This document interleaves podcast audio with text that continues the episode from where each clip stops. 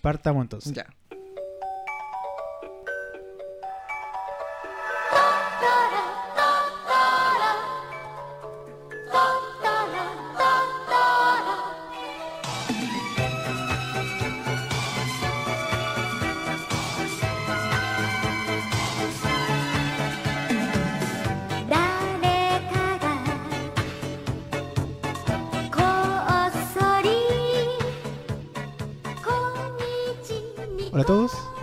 Nuevo capítulo de Historia de la calle San Severín, capítulo 13. Hoy día tenemos nuevamente un invitado especial en, la, en el departamento. Yo siempre que siempre digo que todos mis, invitados son especiales y son Oh. geniales, pero no es porque sea me, me guste solamente halagarlo, sino porque yo selecciono a la gente que viene. O sea, Éjale. no cualquier persona viene. Hay un motivo de fondo. Claro, estamos con el eh, doctor Fernando Mellado, Doctor Muelitas. también conocido como Totoro. Bienvenido Sí. al, primer podcast. Muchas gracias, Kuginai, por estar a- por, por- por darme la oportunidad de estar acá. Era un sueño mí. Estamos en este intercambio de, de Sí, invitados. Crossover. Tenemos que hacer todavía el, el Lollapalooza con el a quien no Oye, pasado. sí. con- podríamos decirle como un a, a quien no la palusa. Pero a mí me, me cuesta tanto. De hecho, estar acá para mí es todo un esfuerzo significativo. Yo creo que la próxima vez que esté acá, yo no sé, va a ser como ya para el 2019. ¿no? Y ahí hablamos de la, de la tumba de la luciérnaga. Claro. Bueno, el día de hoy tenemos una película de anime. Hace rato no hablo de anime. Sí. eh, película japonesa. Que, bueno, en honor obviamente al invitado, Déjale. vamos a hablar de Tonari no Totoro, Oh, mi vecino Totoro. Mi vecino Totoro, sí. Y tenemos hartos temas que hablar al respecto porque esta película, si bien no es tan histórica como otras películas que hemos Claro. visto, otras series o qué sé yo, eh, bueno, Totoro tiene una historia con la Sí. una historia con la película, su propia historia, pero además eh, hay algunos datos que se pueden sacar de la misma historia eh, japonesa. Tengo el año de la película en alguna parte, ahora no lo encuentro. No, sé si- 1952 me parece mucho. Después lo puedo corroborar. no, no, el año de producción. Ah, ya me está adelantando. Quedé metido. A ver, chuta. Era antes del 90, 80 y algo. Voy a buscarlo mientras... Es lo- 87, es es lo bueno tener Google aquí. Pero, Ah, yo voy a eh, activar mi Google entonces. Mi Google Bueno. Maps. eh, como siempre, un- una pequeña sinopsis. No sé si la quieres hacer tú, la hago yo. Eh, yo, yo creo que como la, la vi hace tiempo, pero quedó mi retina. Quizás parto yo y tú me, me complementas porque sé que se me van a olvidar cosas importantes. Dale, obviamente si no la han visto nuevamente, por favor, Sí. paren aquí. Si no la han visto Totoro, de verdad veanla. O sea, es una película que tienen que ver Sí. antes de morir. Y, y van a entender muchas referencias culturales que se basan en Totoro, básicamente. 1988, 1988. amigo. Perfecto. Ya, dale. no. Bueno, se centra en dos niñas, dos hermanas, eh, pequeñas, de poca diferencia de edad, y que con su padre se van a vivir a una zona rural, Japón. Él me parece que era investigador, no recuerdo bien. Arqueólogo. Arqueólogo, muy bien. Y eh, vive en esta parte rural. Y mientras se va desarrollando la historia, llegan a una casa nueva, una casa que estaba hace tiempo abandonada. La van amoblando, la van ordenando. Ahí aparecen algunas cosas. Y en definitiva, las, herm- la- las niñas tienen a su mamá enferma. Y dentro de todo este de la historia, eh, conocen a un, a un espíritu grandote, que es como un oso mapache, dentro- como todos los animales que no se sabe bien, pero es un totoro al fin y al cabo. Y ahí van apareciendo estas criaturas que son más de una, son varios totoros. Por lo menos aparecen tres ahí en, en la película. Y ahí se va desarrollando como una amistad, una historia bien bonita. Y. No sé, como que siento yo que, eh, como las películas de, de Hayao Miyazaki, no es como una trama así tan como de otras películas de inicio, desarrollo, final. Es como Mm. que se va, uno va avanzando nomás en un, en un relato. Pero lo especial de esto es que, claro, eh, se va desarrollando con como cómo la- las niñas de algún momento quieren visitar a su mamá, les cuesta, y ahí se va, Totoro las va ayudando.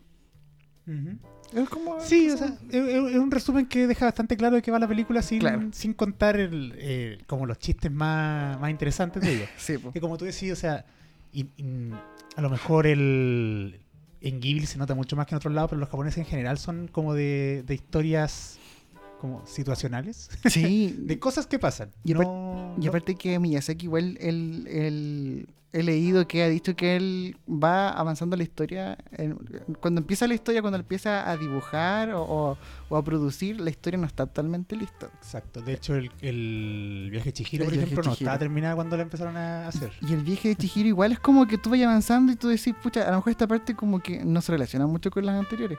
Pero igual eso a mí es algo que me gusta. Es como se escapa del esquema no sé si occidental, pero quizás que uno está más acostumbrado como al de inicio, desarrollo, final, y que el final te aclara todo lo que pasó al principio, como que todo encaja, aquí no pasa tanto eso. Claro, es que lo- la- las historias más occidentales están muy basadas en lo que es el viaje del héroe, o sea, como Ya. que el, el héroe tiene que partir de un lado y terminar en otro lado y, y cambiar. De hecho, Claro. recuerdo el, el Flimcast Ya. cuando salió el, el- el- podcast que hacen de Mad Max, que lo que, lo que más criticaba a Hermes era que... eh, donde sacaron que un héroe tiene que cambiar Sí, para que la historia sea buena. claro. Es porque nosotros se nos ha metido esa idea de que eh, si tú lees Harry Potter, el primer Harry Potter y el último Harry Potter son dos Harry Potter completamente distintos. Claro, son dos sí. personas que han madurado, que han cambiado, Sí. experiencia, qué sé yo. No siempre así en, lo- en los monos japoneses. Claro, los monos que quizás nos llegan a nosotros. eh, la otra vez en, en tu podcast hablábamos de Sakura, Sí. Sailor Moon, Dragon Ball, Digimon. Claro, los cabros cambian.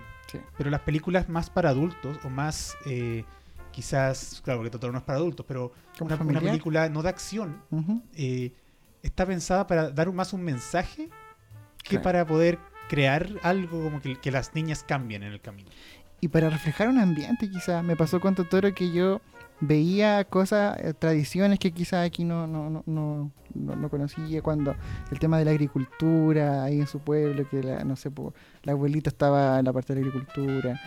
Que en algún momento, cuando una de las dos niñas se pierde, los vecinos forman una, una agrupación y lo van a buscar. Es como una parte como bien comunitaria, bien bonita de la película.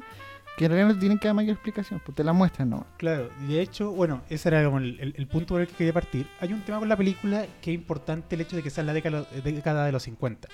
Estuve buscando que tú decías que era del 52, encontré otra persona que decía que era del 58, Ah, sí. porque hay un dato de cómo, cómo sacaron el año, porque en ninguna parte Ay. sale. Es un calendario Sí. que dice que tal día fue lunes, y como que en, en los años 50, solamente el 52 y el 58, ese lunes existió Es un calendario que aparece en el hospital. en el hospital Sí. cuando van a ver a la mamá, aparece atrás. Entonces ahí como que calculan que tiene que ser o el 52 o el 58.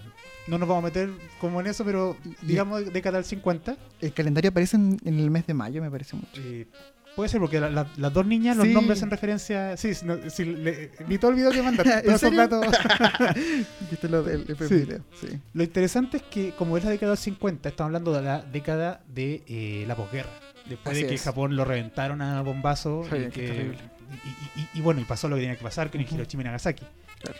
Lo interesante, y voy a aquí como dar la, la parte histórica, eh, hay un tema con Japón que es eh, luego de que son eh, obligados a salir al Ujú. mundo. Yo hace con- en, en- en- el podcast de Samurai y en el de Sí. Drifter explicaba que a Japón lo obligan un poco a salir al mundo. Mm. Estados Unidos le revienta el puerto de, eh, de Nagasaki, de hecho, se lo Ya. revienta a bombazo en el 1880, Ya. 1868, no recuerdo bien el año, eh, y lo obliga a abrir sus puertos, porque Japón estaba cerrado al mundo, no, no comerciaba con nadie.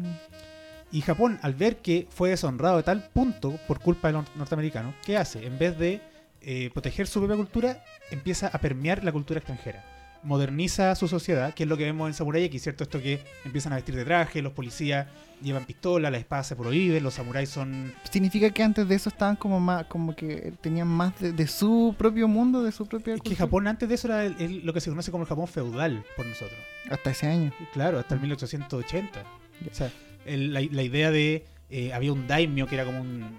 No hay como una traducción literal, pero sería como un señor feudal. Ya. que controlaba el, el- el imperio. El emperador estaba como de maniquí, no, no tenía poder real.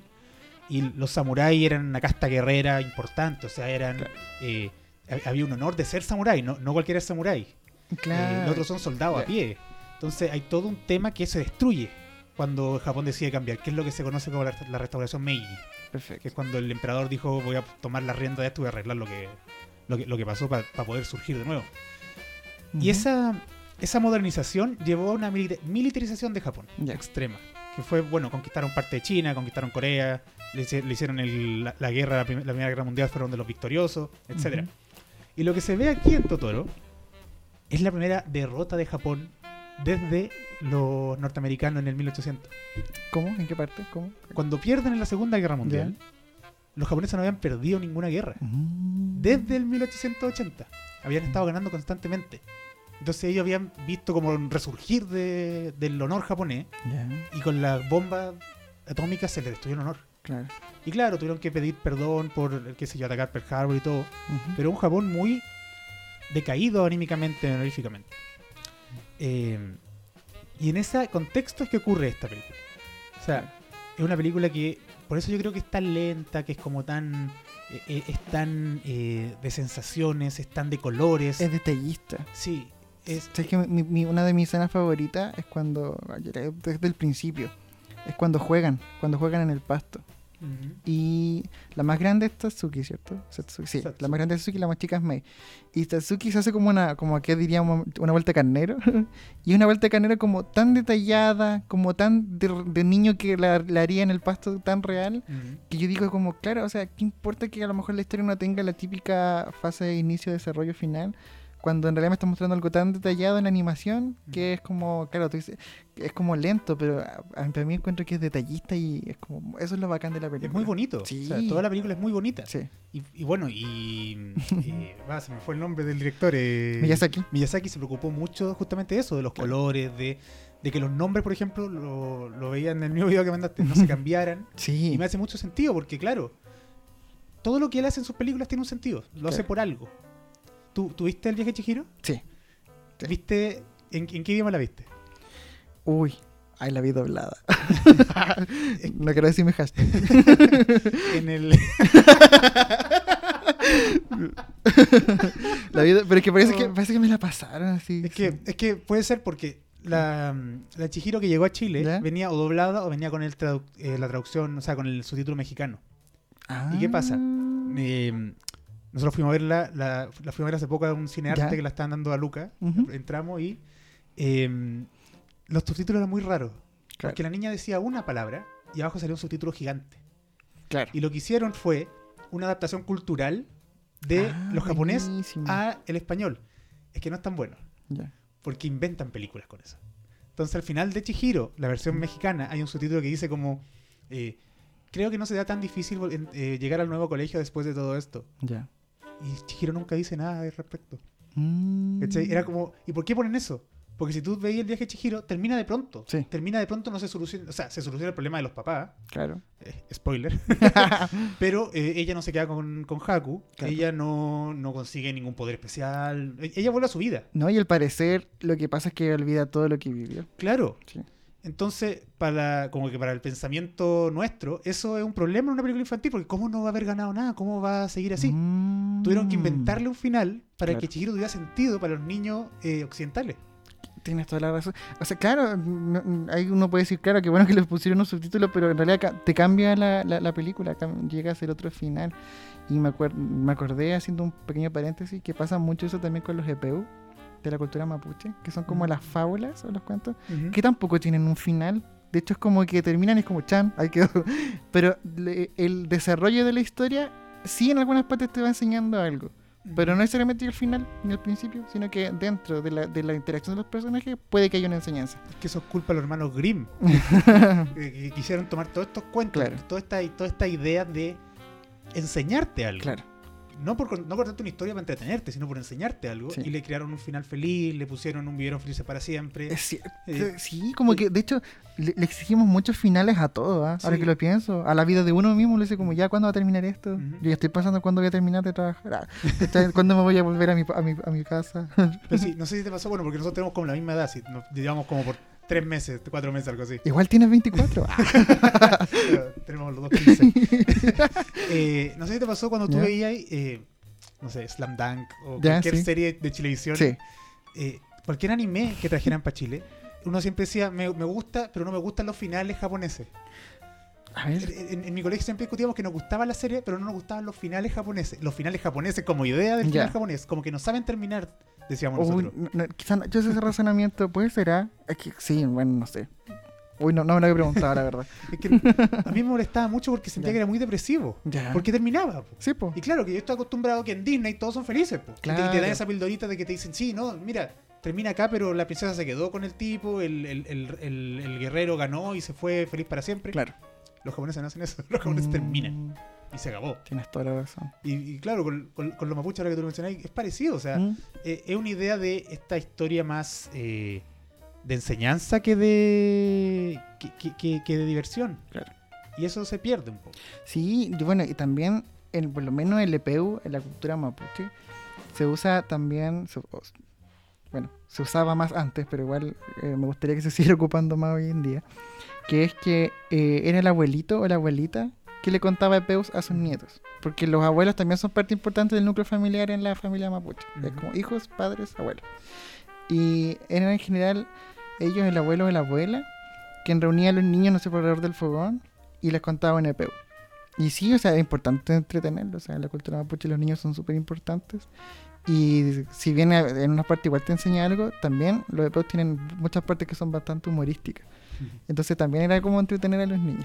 Claro, que- todo eso. de hecho, bueno, no sé si tú viste esta película. Vamos, vamos a volver a Totoro, tranquilo. Sí, Eh, Hay de eh, todo. Apocalipto. no, ¿No la has visto? No. No, te quiero embarrar esto en la parte. Pucha. En Apocalipto hay una parte en que encuentra una historia. ya. Y probablemente te hace el sentido con eso, porque es, una, es, una- es algo que entre comillas se repite ¿Ya? en, Mm, en las culturas eh, precolombinas en general. Perfecto. La idea de sentarse en el fogón so- junto al anciano. Sí. Y en las culturas en general, o sea, los ancianos son los que guardan Sí. la, la sabiduría como ancestral de la cultura. claro. Y eso, ahí podemos volver a Totoro. Sí. Pasa, por ejemplo, con la abuela. Sí, la abuela es súper importante en la historia. Cuando se encuentra con los conejos de polvo que le dice ella, ¿cierto? Sí. Con los, los, los susu... Ay, Ma- Makuro, Kur- Makuro Kurage. Los susuwatari.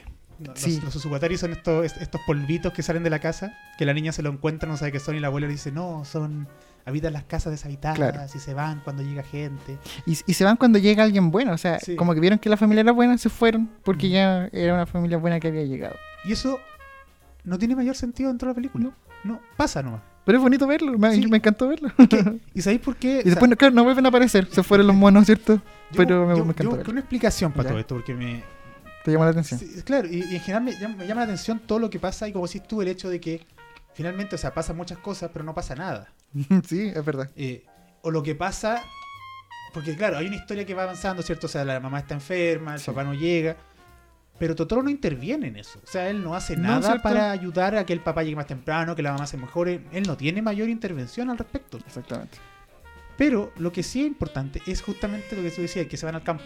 Sí. Y van a Saitama, que es una provincia que efectivamente eh, en, en los años 50 se caracteriza porque está mucho más, está mucho menos urbanizada que el resto del. Ah, qué pero interesante. que también está muy cerca de, eh, de Tokio. Ya. Entonces, mucha gente que, bueno, el papá eh, trabaja en una universidad de Tokio, es, arque- es- es profesor de arqueología. Sí. Por eso se va todos los días en, en- en bus En y vuelve en la noche. Claro. Y también está la mamá que está en un hospital rural y por eso tienen que cam- cambiarse todo. Entonces, el corte, y por eso hacía la referencia al- a, la, a la historia de Japón. Japón se modernizó muy rápido. Y lo que siento que quiere hacer esta película es volver un poco a las raíces más campesinas, más rurales, a la tradición japonesa. Salir de, de esta modernidad que obnubiló a los japoneses en un momento, esta, esta creencia de que son, son inmortales y son, Sí. son los mejores. Y volverlo un poco a la humildad del campo, al esfuerzo del campo y al, y al, acerca- al acercamiento con la naturaleza. Oye, qué interesante lo que estás diciendo, porque claro, si tú, tú- tú- porque volviendo a, tengo flash de, de la película, parte cuando van viajando justamente al, al, al campo, ¿cierto? No, no, no te muestran de dónde vienen, en qué trabaja el papá, no te lo muestran explícitamente hasta más adelante. Entonces, de alguna forma, te muestran el, el viaje hacia la parte rural. Y claro, hay por lo menos ya, no sé, Temuco que es, es urbano, quizás es como, no sé, es como ir a Puerto Saavedra, no sé, que es como la parte costera. Es como parecido lo que estoy pensando ahora. Como dice la parte más, más rural. Igual somos dos horas de viaje, ¿cachai? No es tanto, está relativamente cerca, no es tan lejos, ¿cachai? Entonces, claro, a lo mejor como que estoy pensando en algo similar. Como que te lo reflejaron súper bien si es que, si es que esa fue la intención. Claro, porque y- y a lo mejor, bueno, te, te puede pasar más a ti quizás, porque Claro. claro. yo para llegar aquí al campo tengo que viajar como tres horas, y ¿para dónde me voy Sí. acá? Dos horas estoy cual- Si es que yo sí me internaba en Puerto Saavedra, por eso me acuerdo.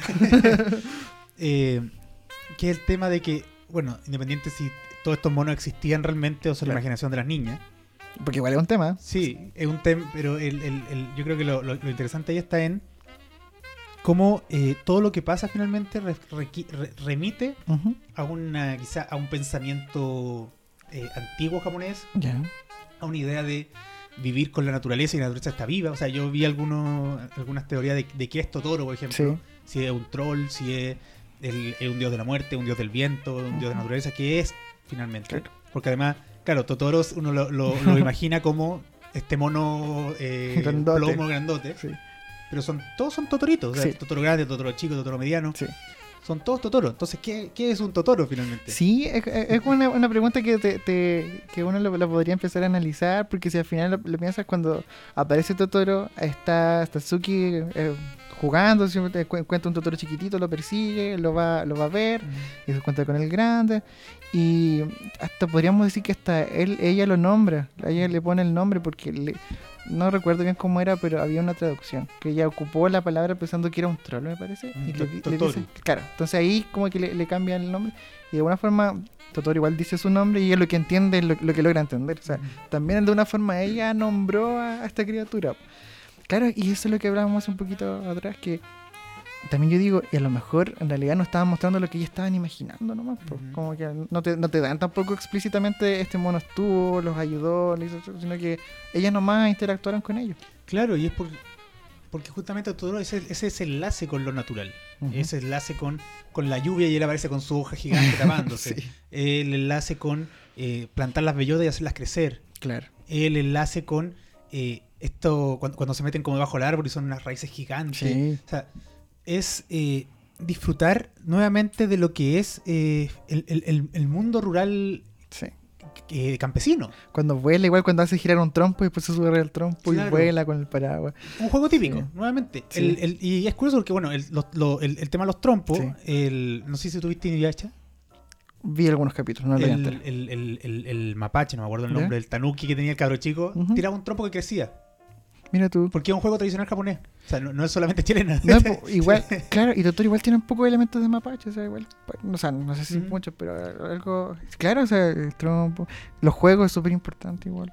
Sí, no, o sea, y el. Y quizá el tema con. ju- Es importante que sean los niños los que lo ven. sí, Hay un tema con, con- con la niñez, porque. Siendo, supongamos que es el Ujú. 52. claro. Satsuki tiene como, ¿cuánto? ¿10 años? La grande creo que tenía, no sé si 9 o Ujú. 11, pero digámoslo en 10. Digamos en 10, que está en medio. claro, Y la, y la, y la Mei tiene como 5 años. Sí. O sea, ella- Satsuki tendría 2 años cuando terminó la guerra. Y Mei ni siquiera había nacido. exacto. Entonces ellos no tienen la carga que, por ejemplo, puede tener el papá, que es arqueólogo, que ya es mayor. Sí, Es, un- es- es una inocencia de ver el mundo que es un poco lo que nos, nos- nos invita a Miyazaki a ver, o sea, como sean como ellas. sí, Pero al mismo tiempo, el hecho de que Mei sea cierto la que encuentra a Totoro, sí. porque es la más chica, mientras que Satsuki es la más madura porque se ha tenido que hacer cargo de ella, Sí. porque la mamá está enferma, Exactamente. eh, choca ahí como finalmente tenemos que ser más como Mei que como Satsuki. Aparte que Satsuki se demoró más en encontrar a Totoro. Sí, po. Sí, Y Mei es la que se pierde porque justamente ella es la que se quiere ir, sí. la que, se- la, que- la- la que, la que no quiere seguir como en, en- en ese espacio de- de, Exactamente. de tristeza por, por la mamá. Y te iba a preguntar algo. eh, o sea, también me imagino que no lo dicen en la película explícitamente, que la mamá tenía tuberculosis. Pero así Miyazaki lo confirmó. Sí. Eh, es curioso porque me acuerdo, por lo que he leído también, que en muchas partes del mundo eh, tenían a las personas con tuberculosis muy aisladas. Por lo tanto, concuerda que estén en una parte más rural, más alejada de, de la ciudad, por decirlo así. Y del lugar donde estoy yo ahora trabajando es un antiguo recinto para, para los Tuberculoso. Tuberculoso. Sí. Eh, que obviamente después de mucho tiempo ya no es lo mismo, pero así partió. Era muy. eh, se- se- cuando ya la, cuando la tuberculosis era algo muy común, estaba en estos recintos en donde habían niños, donde habían adultos, en donde se estaban dentro de un aislamiento hasta que se recuperaran o bien murieran. Claro, que era como los, los leprosarios. o sea, Claro, exactamente. es muy contagiosa. Entonces también eso podría ser también como algo histórico, ¿no? Porque en esos años todavía quedaba un poco de. Todavía había bastante tuberculosis. Sí, no, o sea, de hecho, eh, es muy interesante que sea tuberculosis. Sí. Porque no. Y que de hecho no lo digan. Que Sí, que, te, que te den como el, el- el ánimo para que tú lo, lo concluyas, igual es bacán. O sea, porque como, como tú decías, o sea, en la película en ningún momento dice que es tuberculosis. Claro. De hecho, creo que, si no me equivoco, la película termina diciendo como, no, ya estoy mejor, fue como un resfriado y puedo salir. claro, Como, es que eso no es un resfriado, ¿cachai? Se, se cambiaron de casa al campo no por Sí. un resfriado. exactamente. Entonces, eh, es una enfermedad que no te la mencionan por nombre en la película, pero se entiende porque, bueno, se puede mover poco, está más pálida que el resto Sí. de los personajes, tose constantemente, y que crea un ambiente como de, de tristeza en base a esa enfermedad. Claro. Que es una enfermedad que hoy, hoy es, es tratable, Sí. es muy tratable, pero claro, hace 50, 60 años eh, significaba la muerte. En muchos casos. Sí. Entonces, eh, lo histórico ahí está justamente en la manera en que se caracteriza el personaje. Porque bueno, estaba leyendo Miyazaki, la mamá tuvo tuberculosis. Sí. Y estuvo, estuvo como enferma nueve años. Chuta. Entonces, Pues claro que sí. es un trauma que eh, niños como él, que crecieron en esa época, vivieron. Sí, es algo bastante interesante, algo que por lo menos a mí me llega, por ejemplo, cuando, cuando van a visitar a la mamá y ella las peina. Una parte igual, me gusta mucho el detalle igual. El detalle cuando las peina, cuando le arma el peinado y le pregunta a Tatsuki que por qué no se deja el pelo largo y dice que para ella es más fácil tenerlo así. Me gusta eso, eso, como, como que te muestran la historia y claro, te pueden haber dicho explícitamente si tiene tuberculosis, está en el hospital por esto, pero tú vas armando la historia, po. Y te la entregan justamente con los momentos más, más suaves, más sutiles. Tú vas armando la historia. Y es que eso es algo muy japonés. El hecho de que ellos no te cuentan todo. Ellos te muestran partes de la historia. Claro. Pero tú tienes que poder entender lo que te están contando. O sea, hay muchas cosas que a mí se me escapan de la película. Sí. Porque yo no soy japonés.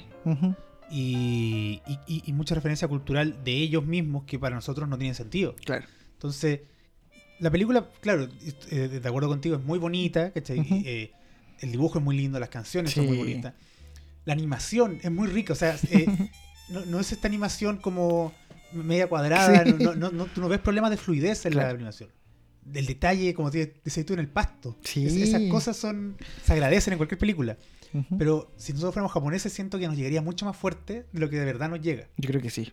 Yo creo que sí, yo creo que por eso Totoro viene a ser como ya un icono en Japón, pues o sea, como Mickey Mouse, como Winnie Pooh. Algo así. De hecho, hay un asteroide que se llama Totoro. Estaba viendo en Ah, ¿no ten- ¿en serio? Sí. Mira tú, oye, qué genial. le pusieron el nombre el 2002. Oye, algo que igual me, me acordé ahora, el niñito, el vecino de chicas, Ujú. él juega con aviones. Sí. Fa- como fanático de los aviones. Incluso lo esconde cuando, cuando lo van a ver. De alguna forma le da vergüenza que esté jugando.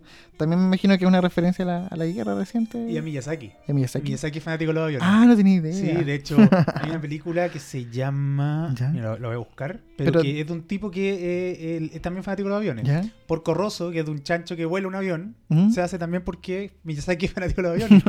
Eh, si no me equivoco, en, en- en- en todas, o la mayoría de, de las películas de Ghibli hay algún avión. Porque Mm. Miyazaki era fanático, o sea, es fanático de los aviones. Entonces, es. eh, Parece que en Ponyo también aparece un avión. No recuerdo. Aparece. El, el cabro chico de Ponyo tiene el mismo gorro del. Verdad. Sí.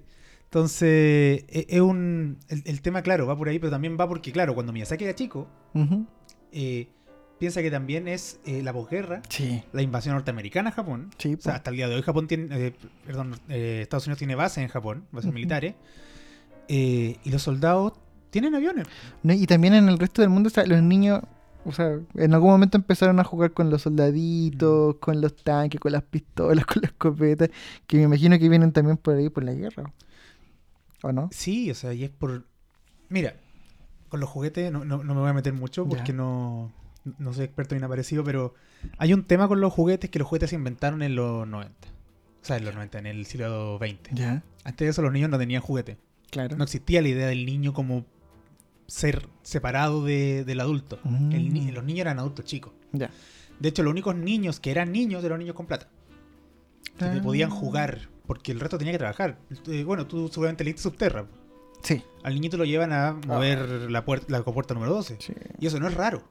O sea, el Estado intentaba comprar el Ay, tiempo, me dio pena, sí. coñinada. Es que me acordé, creo que, no sé si usted es Subterra o un cuento que es del mismo autor, que me, dio- que me acuerdo que lo leí y me, me puse a llorar, no, no me acuerdo. Es que la, la compuerta número 12 creo que termina con el niño muerto y lo sacan de la... Ay, de la- no, la no me acordaba de eso, sí que fue, sí me da más pena.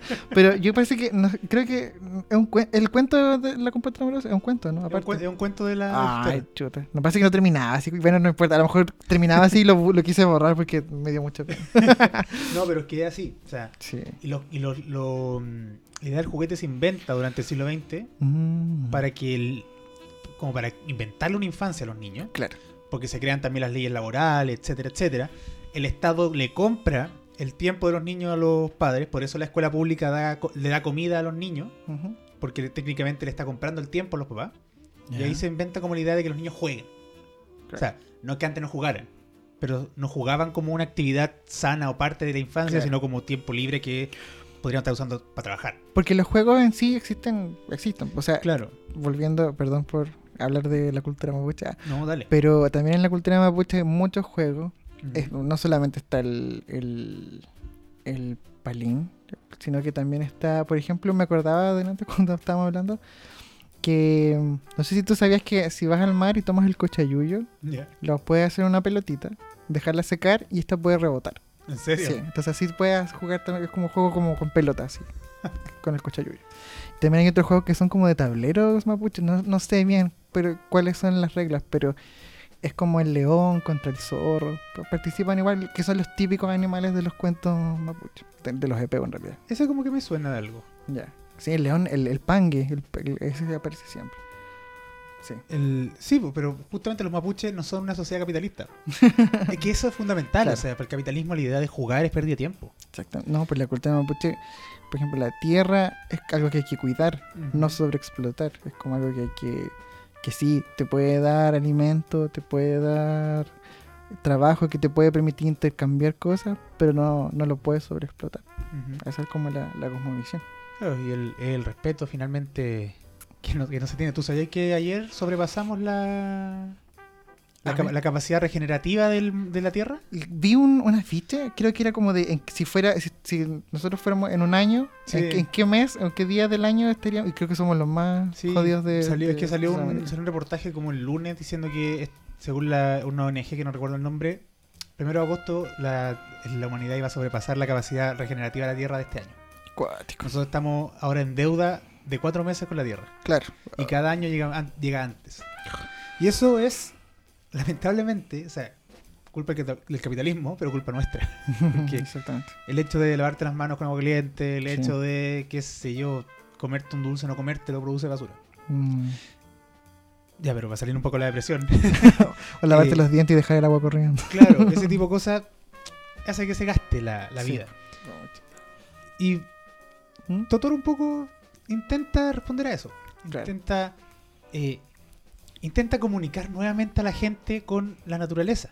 Es el chiste, o sea, las niñas que se enfrenten justamente al- a la lluvia, que tengan Sí. que, qué sé yo, meterse por entre las raíces, que tengan que arrastrarse por el suelo. Deben aparecer dos autos en toda la película Sí, cuando llegan en la camioneta. y el bus. El, el- el bus que no es tan bus. Claro. Ah, no, pues el bus, el bus, el bus donde llega el papá. Claro, entonces eh, se- el, amigo, este no me acuerdo el nombre, pero el niño anda en bicicleta. Can- ¿Quenta o canta se llama algo así? ¿Verdad? Anda en bicicleta. Una bicicleta muy penca. Es es una japonesa típica. Si tú veis cualquier an- an- eh, Sí. anime japonés ambientado en los 40, es la típica bicicleta de la que usan ellos. Pero es una sociedad rural. Sí. Que la abuela, ¿cierto? Es la que le, le va a contar la historia, que Sí. la- le lleva comida de vegetales que ellos mismos cultivan. Y Se, ven a veces a la gente cultivando. No, no sé si explican en algún momento si la abuela los conocía de antes. Parece que no.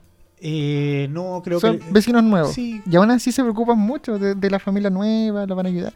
Es, eso es lo que me gusta, es como tan rural, tan de familia. Yo creo que si uno, eso lo veía mucho antes, y si uno va a una parte rural, no sé, por lo menos que a mí me, me tocó en algún momento recorrer, eh, ayudar a recorrer el- la región de la Araucanía buscando historia, la gente era como que si te conociera de siempre. Quizás no, no te hablaba mucho, pero sí los gestos que hacían eran como muy solemnes, muy de conocerte, muy de querer conocerte. Sí, y es como muy de. Muy de querer. Sí, me encanta, O sea- me encanta cómo muestran la realidad y lo que tú dijiste recién me hace mucho sentido que claro, los ambientes donde se desarrollan las partes más importantes de la película en, en un ambiente de campo, natural, naturaleza. No hay ni tele, o sea. Claro. Y, y lo, lo, lo, lo que decías tú es súper interesante el hecho de que, claro, aquí en Chile también se puede ver. Y un poco eh, la parte positiva de esto de Pueblo Chico, Infierno Grande. Porque en Japón, bueno, lo- seguramente lo he visto quizá en otras series, hay un tema con la privacidad. Sí, Que ellos entienden la privacidad como parte importante de sus vidas, sí. pero en tanto no afecte al resto. En Japón hay una idea muy clara. Mira, voy a hablar como que fuera experto en Japón. Ya, pero dale, tu- dale. Tuve un seminario de esto y- Quiero saber, quiero saber. y voy, a sacar todo lo que me dijeron. Eh, en Japón hay una idea de sociedad en la cual no existe el bien y el mal. ya. ¿Cachai? El, el bien es el bien común. O sea, si. Tomando una, una- una idea actual, o sea, si todo Japón estuviera en contra del aborto, o pensaran todos que es lo peor contra el aborto, eso es lo malo. Si todos están a favor, eso es lo bueno. No hay una moral tan. tan. eh, estática, sino que es completamente lo que se ve útil o no útil para el grupo conjunto. Comunitario. Claro, obviamente esto hay que... eh, ¿Cómo se llama? Eh, hay, hay que, hay que igual decir, claro, esto es, es como la, la versión generalizada, Claro. pero hay que intentar entender la- la- las partes, qué sé yo. Pero eso es básicamente lo que pasa. Entonces el pueblo es como una versión pequeña de eso. Sí. El- la abuela se preocupa de ellas porque finalmente son parte, del, son parte de esta comunidad. De la comunidad. Tiene que hacerlas sentir parte, tiene cierto que preocuparse de ellas. Esas niñas son hijas de él, pero al mismo tiempo la llaman abuela a ella. O sea, se entiende Exacto. de otra forma la, la manera de relacionarse con la, con, con- con la señora el- y, y las niñas. Claro, sí. Entonces es como la misma idea de que todos se van a saber lo que te pasa, pero esta es la, como la versión positiva. Obviamente existe la negativa también, pero es como la versión positiva. Y como decías tú en el sur, yo estuve recorriendo cuando era scout, Ay, no eh, ya en, por Valdivia, por. Neltume, Ujú. y eh, una de las actividades era caminar de Neltume, de Neltume a Puerto Fui, que es un puerto que está en la frontera con Argentina. Ya. eh, y llevar, teníamos que caminar todo el, cam- todo el camino, llegar allá y cocinar cuando llegáramos, que era como, no sé, cinco horas de caminar. Eh, y en el camino fuimos pidiendo comida. Y sabéis que, bueno, en Santiago nos habrían cerrado la puerta en la cara, o no nos habrían abierto de partida. Pero ahí no solamente nos abrían y nos daban comida, sino que había señoras que nos llegaban con panes hechos por ellas, Sí. con carne, con una chuleta adentro, nos decían, uy, vuelvan en 10 minutos, estoy terminando de hacer pancito para que se lleven y todo. Sí. Nos tapaban de comida, al final llegamos, llegamos con más comida de la que habíamos llevado para cocinar en el momento. Y esa idea de, de ser buena persona. Oye, ¿y ustedes ya iban como a, a hacer una actividad con ellos o solamente iban pasando por ese lugar? Pas- íbamos pasando, Mira no nos tú, conocían, nunca más nos vieron. Buenísimo. Es algo que pasa, pasa mucho. Pues, yo- pu- tú te preguntaba porque, por ejemplo, una vez nosotros ayudamos a hacer una sede social en el campo, en Calvarino. Y yo creo que nunca he visto tantas sopaipillas juntas. Como en la, así como una montaña, o un lavatorio de pebre, ¿cachai? Cazuelas, cosas así.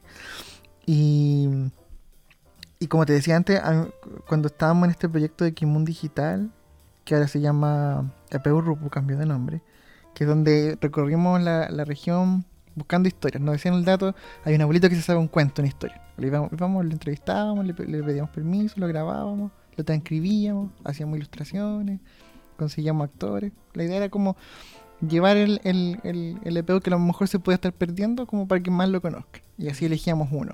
Y ese recorrido fue tan bonito, fue tan, como te digo, la, lo que quizás la gente sabe de, de, la, de, la, de la parte rural de la región de la Araucanía y que ve a través de la televisión, les prometo que no es así.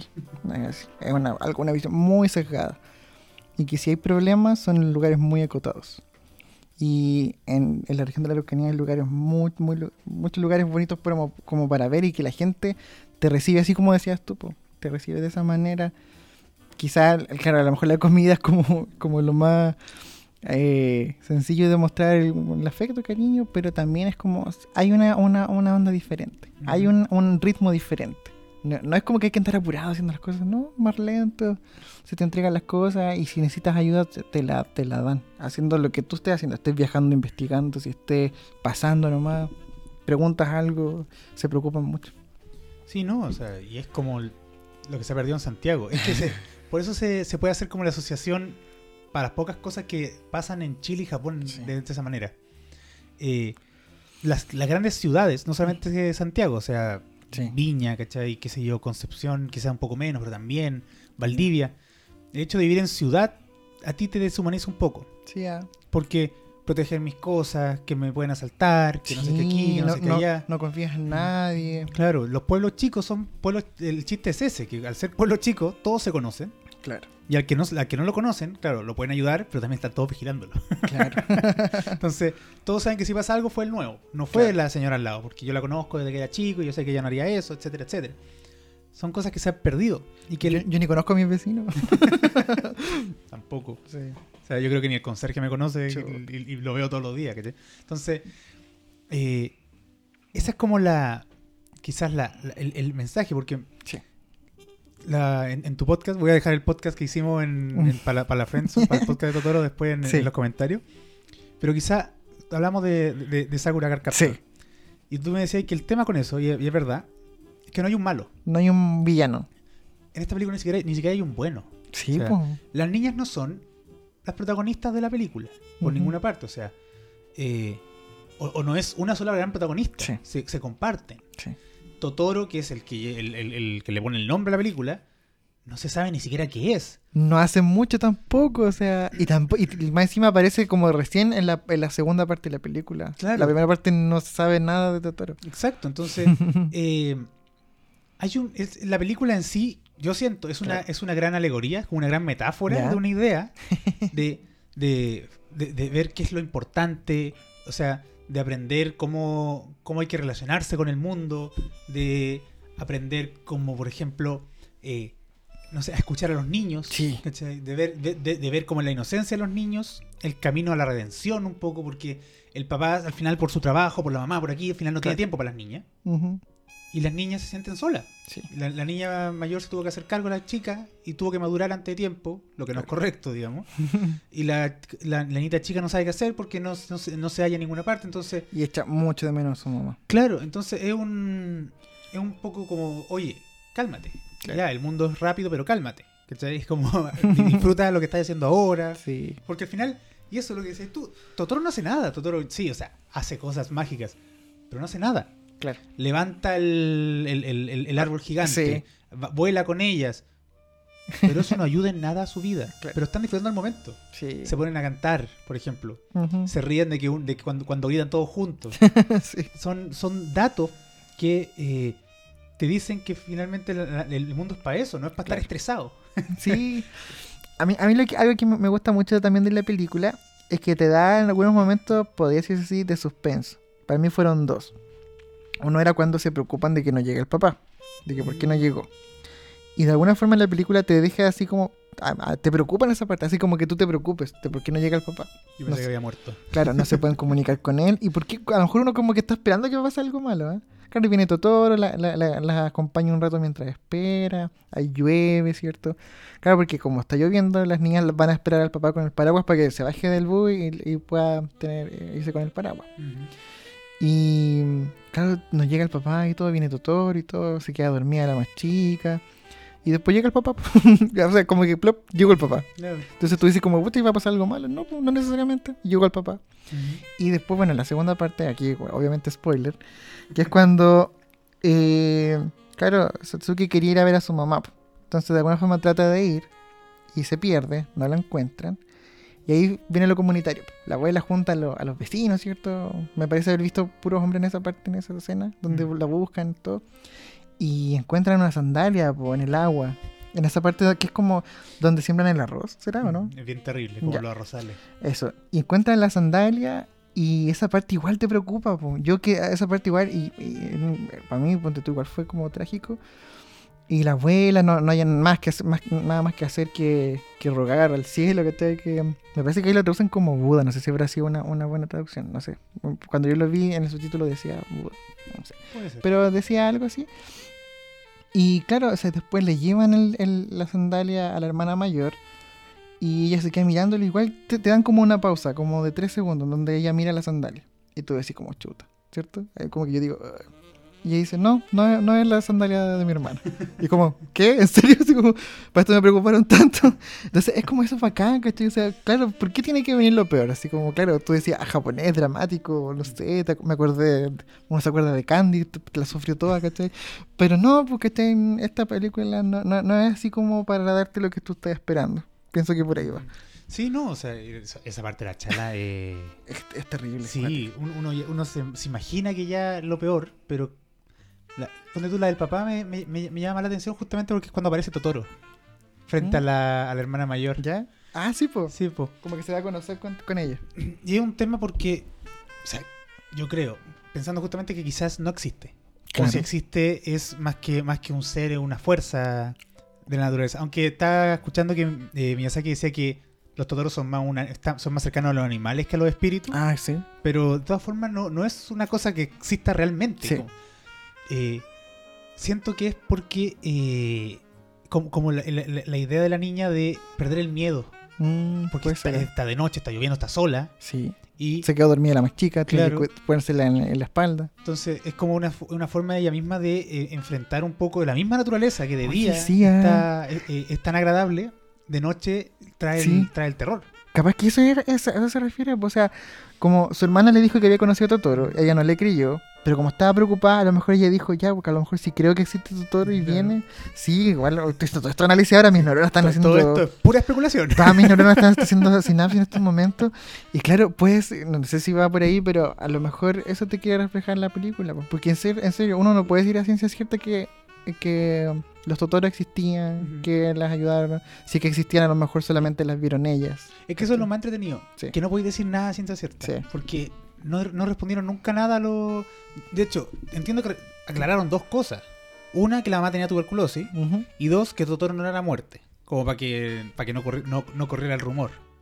Es como Pero- lo aclararon como después, así como, Claro, después como en la- como conferencia de prensa. Sí, muchos fanáticos, eh, como que con el tiempo empezó a decir que Totoro Sí. era como el, el- el- el dios de la muerte. Y dijeron, no, no es el dios de la muerte. Pero tampoco dijeron qué es Como que se ha dicho también eso de Peter Pan acá en Occidente. de Peter que, Pan. que Peter Pan es como que acompaña a los niños a la muerte, hacia la muerte. Y por eso son los niños Sí, lo he perdidos y todo. sí.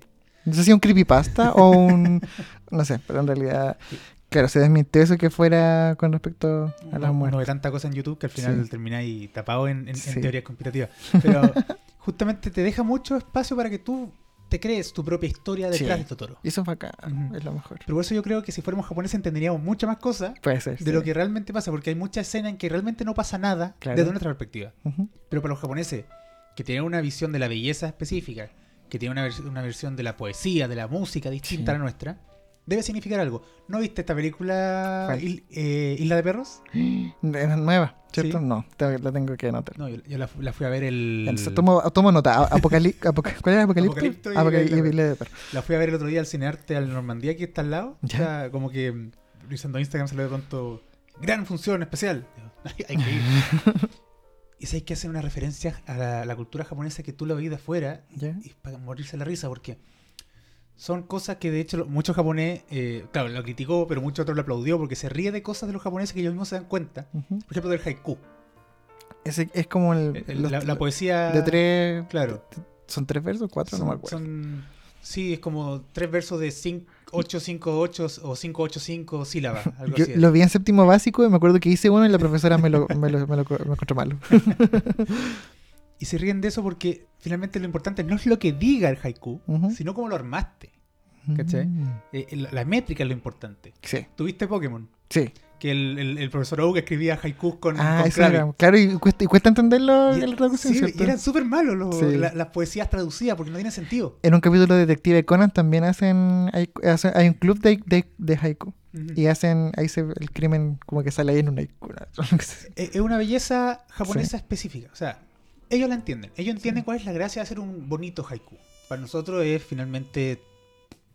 No, no tiene sentido porque no es un poema desde nuestro punto de vista. A mí me gustaba la métrica. No, Yo Era no. buena en métrica. ¿Tuviste Cazador X? Sí. Había un cazador que usaba haiku para. No me acuerdo. ¿Cuál? Que era como así, escribió un haiku como te quemarás, eh, si eso es la verdad. Y Chuta.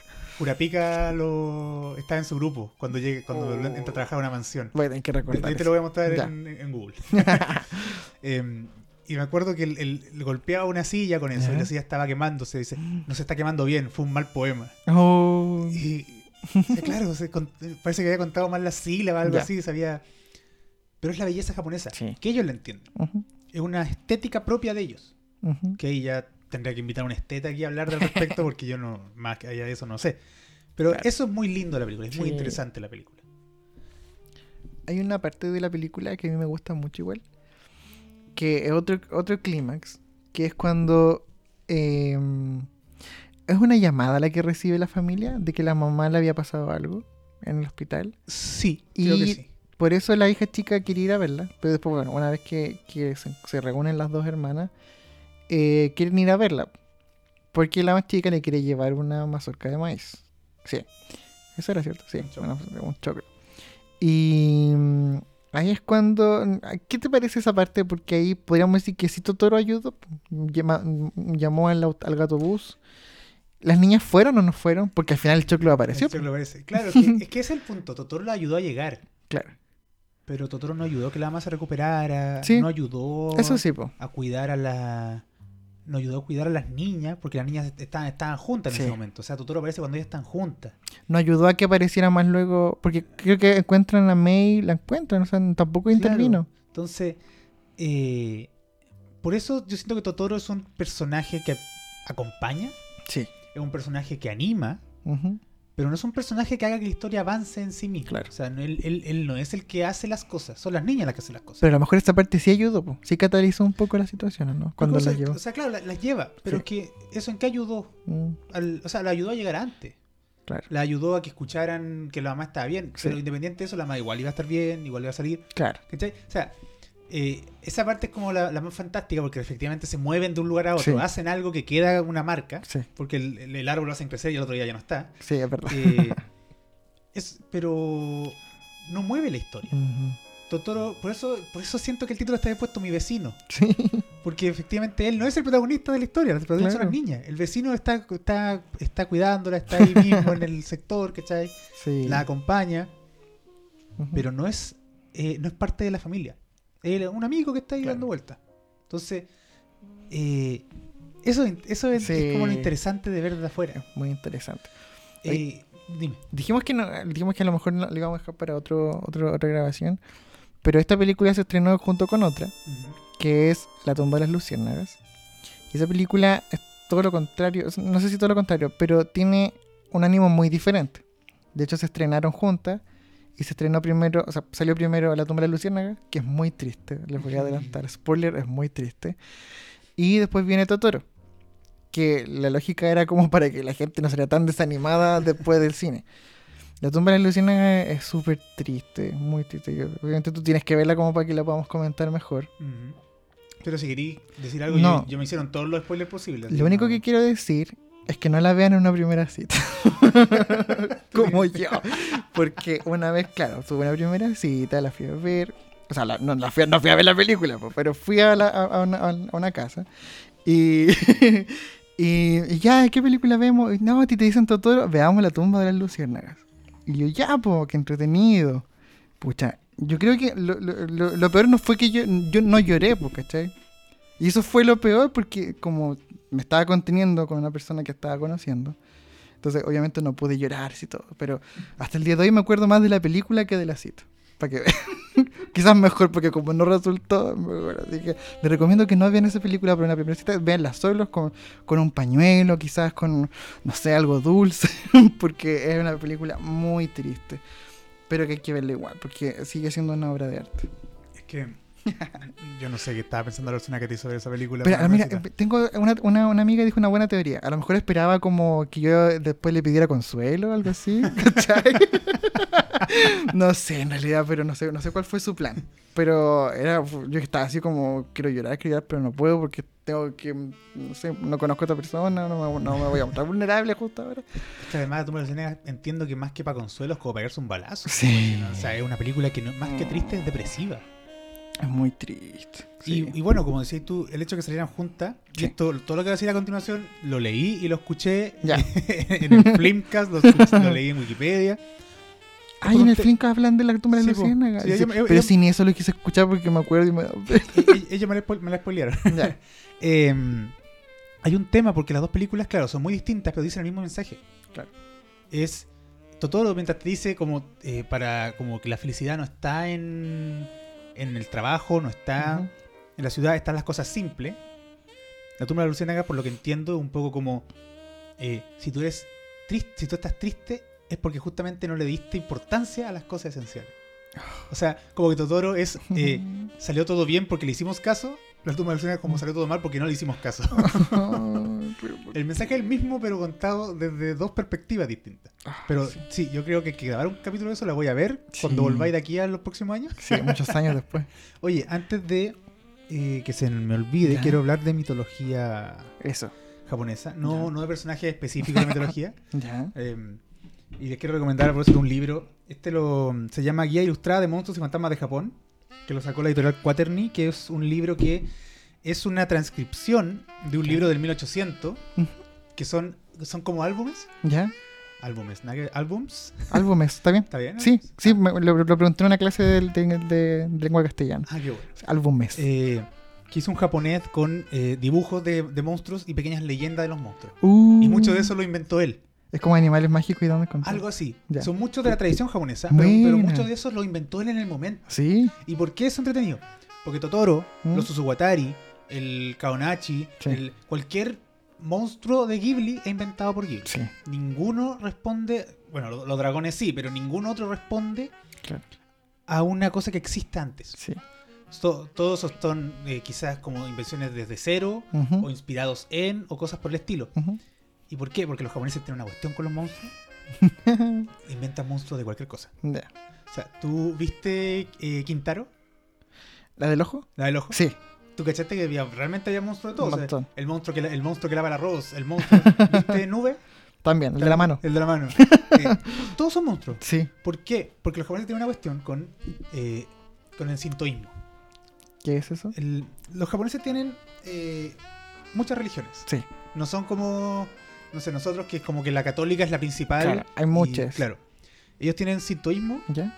el budismo, ¿Mm? el cristianismo, y bueno, hay algunos musulmanes, hay algunos hinduistas, etcétera. ¿El taoísmo cuenta? ¿No? El taoísmo No sé. debe, haber, es más ya. china, pero debe haber. No, que Japón hay de Es que me acordé de Digimon con Taomon. El, el tema es que el sintoísmo es el que eh, se basa más en los espíritus eh, de las- como el espíritu de los ancestros, Ya. de la naturaleza, de ah, ya. esta idea de, de que finalmente como que todo tiene de- del asunto de las energías. Ya. Entonces para ello, por ejemplo, Como el Nehuen en, la cultura mapuche. es una religión que efectivamente responde a un sustrato más antiguo, Claro. más tradicional que por ejemplo el budismo, que ya una, es un pensamiento filosófico mucho más Claro. eh, estructurado. Em, y el tema es que, por ejemplo, cualquier cosa que tenga sobre 100 años ¿Mm? se convierte en un yokai, en un fantasma. Mm. Entonces, eh, por eso te preguntaba por Quintaro, porque a lo mejor te acordáis de la escoba con un ojo y manos corriendo, o, la- o- o el paraguas con el ojo, Algo así. que- Tengo como... eh, o el, por ejemplo, no sé, ¿Sabes qué la- me acordé? Senki me acordé. Senki también. Senki, ahí muchos monstruos ahí. Oh, miedo. Y es por eso, porque todas las cosas crean un espíritu. O sea, si yo tuviera una escoba durante 100 años, la escoba va a crear un espíritu propio y se va a convertir en un monstruo. Wow. Eh, los gatos que viven más de 100 años Ujú. le sale una segunda cola y se convierte en lo que se conoce como un necomata, que Mm. son gatos como cercanos a, lo- a los dioses, pero también son espíritus malignos. Cuático. Entonces, todos los, lo- lo- todos lo- los monstruos japoneses, si no son dioses o, son, o, o demonios, Claro. son espíritus que se crearon a partir justamente de una, una tarea repetitiva, de un- una persona que hizo cosas malas y se convirtió en un monstruo, o una persona que hizo cosas buenas y se convirtió como en un Claro. espíritu. Eh, y Totoro responde un poco a eso. po. Es un, es- un ser que no existe quizás en la mitología más tradicional, como no sé, por los kappa o, o qué sé yo, lo- los, los oni japoneses, estos monstruos rojos con el, con el, como los de Dragon Ball, Ya. los ogros que estaban abajo. Que estaban en el... Ya, Sí. donde estaba Freezer y Cell. Claro. Sí. Eh, pero que sí responde a, por ejemplo, ser el espíritu de algo. Por eso se asume que puede ser el espíritu del bosque, el espíritu del viento, qué sé yo. claro. Y tiene mucho que ver con el hecho de estar en el campo. Mm, Porque es la vuelta a esa idea, Sí. a esa idea de los fantasmas, a esa idea de los espíritus. mira tú, qué interesante. La, la- la idea de los, los por ejemplo, estos conejitos de polvo, que existan en el campo y no existan en la ciudad. O sea, es volver finalmente a esta tradición, no- ya, ya no solamente de, una, una economía rural, sino que es un pensamiento Claro. tradicional. Un pensamiento de ver que todo está vivo finalmente. Y ahí está el, uno de los personajes, bueno, yo creo que es mi personaje favorito de la película, porque el, el, el, el Necobús, el, el gato Sí, el gato bus. Porque ¿qué es el gato bus finalmente? O sea, Tam- Tampoco lo explican. Llega y aparece un gato mezclado con un. es que es muy curioso el personaje, Sí. porque ya, Totoro, dale, existe un mapache, conejo, gato gigante. Pero la otra cuestión es un gato con un bus dentro. Sí, O sea, lo llama, así como, así como ven, llega un búho, así, tipo un gato. y que le sale la luz por los ojos. Sí. Y que, de hecho, hay un corto, ¿Ya? que para verlo tenéis que ir a Japón, porque está solamente en el Museo de Ghibli. Que es una aventura de Mei, de la niñita, con el hijo del gato bus. Con- sí. Que ¿Por qué me parece que la he visto? O he visto como algún. es que en el video que cuadros? mandaste salían escenas, Ah. pero, siempre lo mencionan. De hecho, un amigo fue hace poco a Japón y me contó, lo vio y dice que es genial. Uy. Pero eh, ese, esa, esa Claro. idea me- se relaciona mucho con, claro, es, puede ser un bus que estuvo más de 100 años. Oh, Puede ser un gato que vivió más de 100 pensado. Años. Y Claro. para los japoneses tiene sentido, porque es como... O sea, me estoy a lo mejor sobrepasando con decir que tiene sentido, pero pueden entenderlo. Claro, sí. Porque finalmente no es que en su cultura, en su cultura los paraguas pueden ser fantasmas. Mm. Entonces, hay, fa- hay, un, fa- hay uno muy bueno que es un fantasma que eh, te, se sienta arriba tuyo cuando estás durmiendo. Y es para explicar por qué. No, no me acuerdo cómo se llama, pero cuando te despiertas y no puedes moverte. Ay, Eso tiene un. es una parasomnia, pero no recuerdo Sí, ahora cómo se llama. Una vez lo leí, pero. Yo no- pensé que iba a decir apnea, la apnea del sueño. Entonces, eh, tiene un fantasma que lo que hace es racuñarte el techo. ya. ¿Cachai? Que es solamente para asustarte. Tiene un fantasma que eh, tiene una mano helada Ya. y cuando estás en el baño te toca el poto. Ah, como que todo se explica Todo por un se explica por un fantasma. fantasma. ¿Cachai? Entonces, eh, es una cultura en eso muy rica. Me gusta el gato, el gato es bacán y, y aparte que es como que se teletransporta, se avanza súper rápido, es como muy, Sí, muy el, el Transantiago podría ser un poquito así. porque si no es como. Sí. Eso. Y también eh, el- los personajes de la película Totoro, tanto el gato como mismo Totoro, han aparecido en otras partes. Mm, Creo que, a ver, no sé si me equivoco. El creador de Toy Story, Sí. sí, a él le regalaron un gato bus, o la cabeza de un gato bus. Miyazaki se lo regaló. Es que ellos son amigos. Hay un, vi- hay un amigo y hay un video donde le regalan el gato, la cabeza del gato. Y de hecho Totoro aparece en Toy Story 3. Sí. Es como, yo siempre digo, oye, aparezco en Toy Story 3. y ese era un Totoro. Y cuando mi mamá lo vio, igual dijo, sí, un Totoro. ¿Por qué? Bueno, a todo esto me dicen Totoro. me, me llamaron así cuando tenía yo 15 años y te- tenía una amiga muy otaku. Y ella primero me había dicho que yo me parecía a Connie-chan. Y como, ¿quién es Connie-chan? Ya, y después estaba andando con Chan y lo vi. Y como que dije, "Mm, ya. Pero después me dijo, no, te parece a, Totoro, mi vecino Totoro. Y fue como, ya, ¿y quién es? Y fuimos a un lugar donde vendían cosas de anime. Me dijo, él es Totoro. Y yo, como, "Uy, ya. Ya. Me imagino que por la contextura, me imaginaba yo. Eh, en ese tiempo yo tenía los dientes chuecos, así que por la sonrisa no era. Y eh, después, claro, otra amiga más también me empezó a decir Totoro. Todos los días, hola Totoro, Totoro. Ya, ya, lo aceptaba. Después empezamos a ir a otras clases con otros niños. En otras partes, ya no, no en el liceo, fuera ahí donde conocí a Ricky y todo. Y ahí todos me empezaron a decir Totoro porque escuchaban que otros me decían Totoro. Después los profesores me decían Totoro. Ya después las mamás de mis amigos me decían Totoro. Y así que al final quedé como Totoro. Y después lo adopté y cuando ya en algún momento vi la película dije ya, me quedo con este sobrenombre. Antes de que me pongan otro peor. o sea, no, no peor, sino que uno que fuera más hiriente, así como peyorativo. Pero este me gustó, dije que entretenía. Entonces mi mamá cuando ya se entera de quién es Totoro, ya como que se acuerda y ve y dice, mira, sale, está salió Totoro, aquí lo vi, no sé dónde, vi un, un dibujo ya, y, y ya como Totoro. Porque yo en mi casa tengo otro apodo, que no lo voy a decir porque me da vergüenza. sí, pues tengo mucha historia con No, a, a mí Cuyinay me, me dicen nomás en Twitter, en ningún otro lado. No, pero. Eh, como sea, claro, los otakus tenemos la culpa en todo caso. Porque bueno, yo fui otaku, pero. ¿Cuántos sobrenombres de, am- Sí. de amigos son por algún amigo otaku? güey? ¿Y, y cuántos siguen poniéndose esos nombres ahora que tienen 27, 28 años? No, y gente que, gente que ponte tú no tiene ni idea cómo me llamo de verdad, no se sabe mi nombre real, es como el Totoro, y tú decís como el Fernando, ¿quién es Fernando? El Totoro, ah, el Totoro. Y de alguna forma como que te destaca un poco, ¿ah? como que chuta, igual tiene su lado malo porque es como que pasáis a ser como el Totoro, en Temuco el niño que le dicen Totoro, ah, chuta, él que se... Él, él me dejó mal a la muela, pero... Eh, es que como conocer esta película, conocer este ambiente, el el- el- la figura de Totoro, puta, yo tengo pantufla de Totoro, un lápiz, tengo un cuaderno. No, más de un Ah, cuaderno, pero como tres. Ya es culpa tuya ya, po. Sí, pues no, pues y, yo me- de hecho me he comprado esas cosas y me las han regalado también por el nombre, pues no, no tanto por, por otaku. Igual tengo algunas cosas, otras cosas de otaku. Pero tengo un tazón, tengo un monedero donde guardo las monedas de 10, ahí las voy ahorrando. ¿Qué más tengo?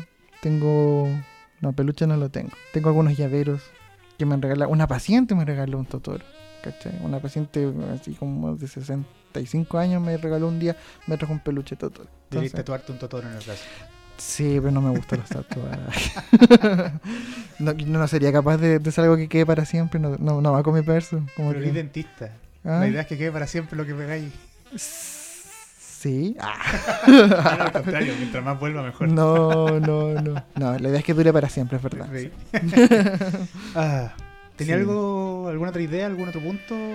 Eh, ¿O lo, o lo dejamos hasta acá? que vean Totoro, una película muy bonita, que la disfruten, que, mm, que la vean en, en su idioma original. Yo sé que no voy a decir lo que iba a decir, pero eh, a, a mí me gusta ver algunas películas con doblaje, para decirlo de, de una manera correcta. Pero en este caso yo creo que hay que verla en, en su idioma original con subtítulos y disfrutarla así. Sobre todo si ya pueden leer, o sea, ¿no? Sí. Yo entiendo que un niño la vea... Yo con mi, mi prima chica, que la tenía 5 años cuando la vimos, la vimos doblar. Porque efectivamente no la voy a hacer que lea. Y que tiene dos doblajes en latino. Tiene uno del 80 y algo Mm. y otro de más reciente. Sí. Y, el, y en ambos Miyazaki intervino porque como es el cliente, él tiene que decidir cómo se va a traducir. Cómo se va a doblar, perdón. Y ahí, claro, los nombres tienen que ser los originales, tiene que respetarse la cultura, aunque no se entienda. Y el más reciente es el mejor, así que si la ven, Sí. ven el último es mejor. Y el, el papá de las niñas tiene la voz de Billy de los Power Rangers. Ya, antes de terminar, Sí. Totoro, por favor, preséntate, invítate, eh, ¿Qué digo? ¿Lo que yo quiera? lo que tú quieras. Dale nomás. Bueno, escuchan mis podcasts. Eh, los invito a escuchar La Friendzone, que está en iVoox y en iTunes. Eh, un programa donde yo converso con mis amigos de lo que se nos ocurra, porque tenemos hartas historias con cada uno de ellos. Para mí cada uno es como un eh, una historia larga que me preocupé de, de, de, de cultivar. y cada uno tiene sus propios sus propios pensamientos, algunos más estúpidos que otros. Así que cada, invita cada programa es un invitado diferente. Eh, también está, bueno, Real RuPaul, que es uno donde comentamos los capítulos de RuPaul, para que le guste RuPaul. Aquí me gusta mucho. Así que obviamente no estamos grabando nada porque el programa ya terminó. Cuando vuelva otra temporada vamos a grabar de nuevo. Y los días miércoles me pueden escuchar en vivo a través de radioprofeta.cl o en la aplicación El Telón y bajan y ahí pueden escuchar la Radio Profeta en un programa que se llama En Sintonía con tu Salud, donde damos algunos consejos, hablamos también de hierbas medicinales, hablamos de algunos temas más específicos ya en, en biomedicina. Pero hoy no está Totoro. No, ahí soy Fernando. Fernando y, y hablo así como, hola, ¿y qué te parece? Como, a ver, tengo una, una voz muy diferente. No, aquí me dejo salir mi, mi voz aguda nomás. Ahí está el doctor Fernando. Claro, es como, claro, y hablar así como, en sintonía con tu salud. Es como muy diferente, lo, tengo que impostar la voz. Bueno, Totoro, muchas gracias por venir. Gracias por invitarme, Cuyena. Estoy muy contento de estar acá. Y esto lo creo que lo subo en una hora. ¿En serio? Sí, sí. Lo, voy a, lo voy escuchar le- le- le inserto la música y se termina. Lo voy a escuchar mientras vaya en el avión. Bueno, hasta luego, adiós. Adiós.